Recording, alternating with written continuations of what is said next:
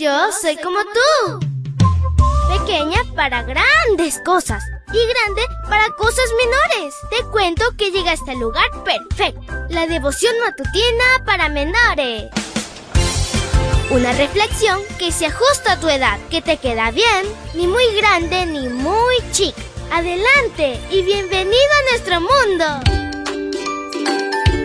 Es súper genial iniciar este mes de agosto contigo, mi príncipe y princesa de Jesús. Que tengas un día súper genial. Te saluda tu amiga Linda.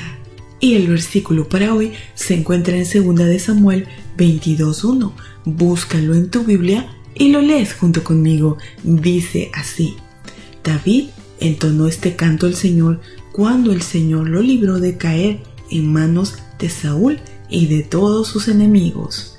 Y la historia se titula Un canto de gratitud. Siempre es bueno iniciar cualquier proyecto con una oración y concluir cada actividad con una oración de gratitud, aun cuando el resultado no haya sido exactamente como esperábamos. Después de todo, solo Dios sabe qué es lo mejor para cada uno.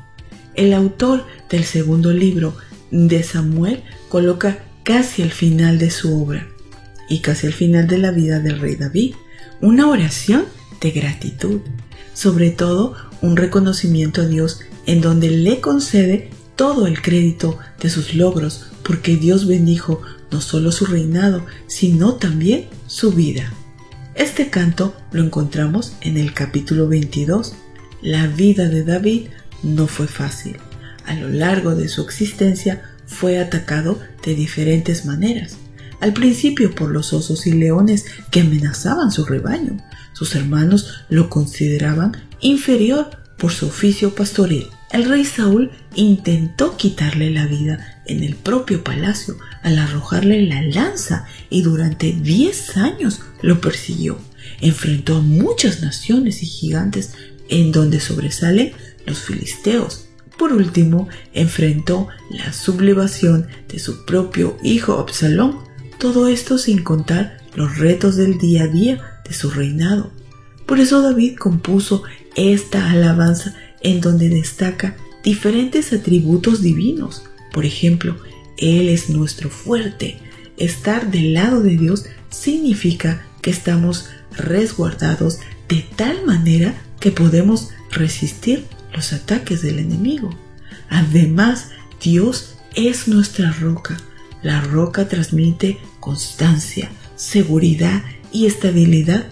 Le permite a nuestro cuerpo permanecer seguro. Dios también es nuestro escudo.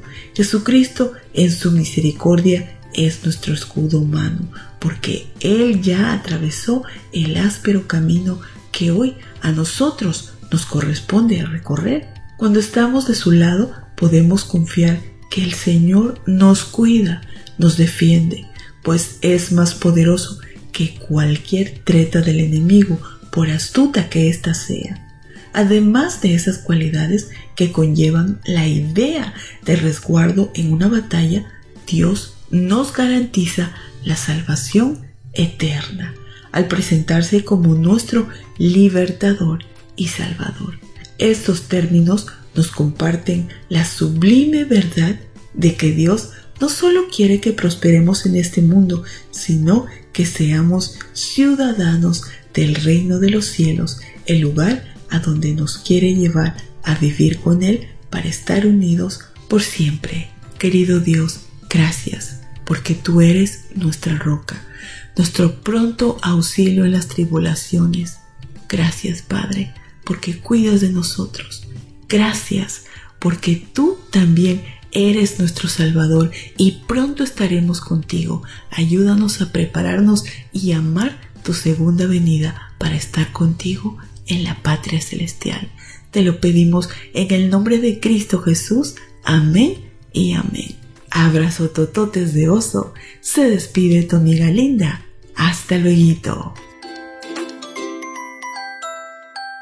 Hoy creciste un poco más. ¿Qué? porque crecer en Cristo es mejor. La matutina de menores llegó por el tiempo y dedicación de Canaan Seventh Day Adventist Shores and Dear Ministry.